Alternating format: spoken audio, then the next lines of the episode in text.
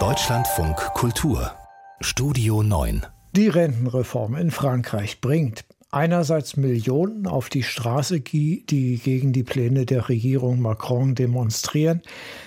Äh, dann andererseits bleibt der aber dabei, er will das Renteneintrittsalter nach oben setzen und kommt dabei politisch immerhin, so sieht das aus, schrittchenweise voran. Denn die zweite Kammer des Parlaments hat in dieser Nacht dem Gesetzentwurf zur Rentenreform zugestimmt. Christiane Kess in Paris, ein Etappensieg für die Regierung? Ja, so kann man das sagen. Die Senatorinnen und Senatoren haben sogar etwas früher abgestimmt. Sie hätten noch bis heute um Mitternacht Zeit gehabt. Aber am Freitag hat die Regierung einen Artikel der Verfassung zur Hilfe genommen, um die Prozedur im Senat zu beschleunigen. Die Folge war, dass über etliche Änderungsanträge, vor allem von der linken Opposition, nicht mehr abgestimmt worden ist. Das ist auch scharf kritisiert worden von der Opposition. Im Senat haben konservative Politikerinnen und Politiker die Mehrheit und diese sind schon lange für die Erhöhung des Rentenalters. Und die rechtsbürgerlichen Les Républicains haben das sogar in ihrem Wahlprogramm stehen gehabt. Also sie hätten sich wirklich unglaubwürdig gemacht, wenn sie nicht für diesen Gesetzestext gestimmt hätten, dessen zentrales Element ja die Erhöhung des Rentenalters von 62 auf 64 Jahre ist. Zuletzt haben Les Républicains auch noch Änderungsanträge zurückgezogen. Also es ist eine schnellere Abstimmung gewesen und jetzt sagen die Konservativen sogar, das ist unsere Reform. Das ist im Senat alles ganz anders gelaufen als zuvor die Debatte in der Nationalversammlung. Da haben es die Abgeordneten ja nicht einmal geschafft, zur Abstimmung zu kommen, wegen tausender Änderungsanträge, vor allem der linken Opposition. Das waren sehr turbulente Debatten dort.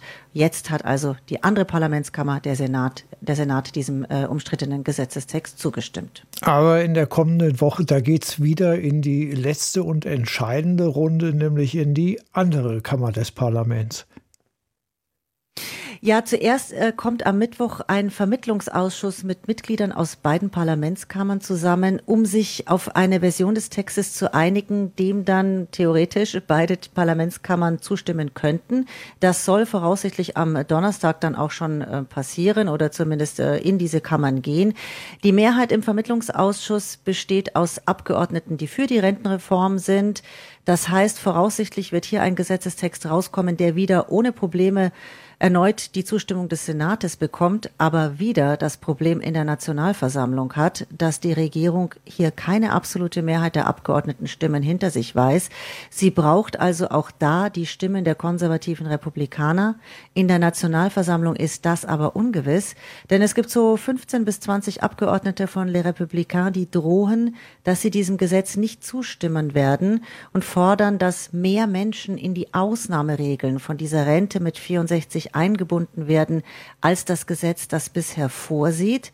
Sollte die Regierung keine absolute Mehrheit an Abgeordnetenstimmen in der Nationalversammlung für diese Reform zusammenbekommen, dann kann sie mit dem Paragraphen 49.3 der Verfassung, kann sie diesen anwenden und die Reform am Parlament vorbei beschließen, also ohne Abstimmung.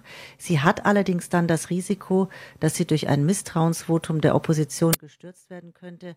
Und selbst wenn sie die Reform auf diesem Weg durchbekommt, die Legitimität der Regierung würde stark darunter leiden am Parlament vorbei, im Parlament. Dann gibt es ja auch noch die außerparlamentarische Opposition. Es ist ja weiter mit Widerstand der Gewerkschaften und auf der Straße zu rechnen. Ja, auf alle Fälle. Also dieser Widerstand ist immer noch groß. Das haben wir gestern wieder gesehen, als landesweit knapp 370.000 Menschen auf die Straße gegangen sind. Das ist die Zahl des Innenministeriums. Die Angaben der Gewerkschaften liegen sogar bei mehr als einer Million. Das sind allerdings etwas weniger als beim letzten großen Protesttag. Man muss jetzt beobachten, wie das weitergeht. Für den Fall, dass die Regierung diese Rentenreform tatsächlich am Parlament vorbei beschließt, hat Laurent Berger, der Chef des größten Gewerkschaftsbundes CFDT schon mal gesagt, das wäre dann mangelnde Demokratie. Er hat gesagt, die Arbeitswelt wird diese Reform weiter ablehnen. Er warnt sogar, dass der Protest in Wut umschlagen könnte. Die Gewerkschaften werfen der Regierung vor allem vor, sich taub zu stellen. Sie wollen ein Referendum zur Rente mit 64. Sie hatten in den letzten Tagen auch verlangt, von Präsident Macron in einer Dringlichkeitssitzung angehört zu werden. Das hat Macron abgelehnt. Er hat gesagt, die Reform müsse jetzt im Parlament zu Ende gebracht werden. Für diesen Mittwoch haben die Gewerkschaften schon wieder für Proteste aufgerufen. Das ist dann der achte große Protesttag.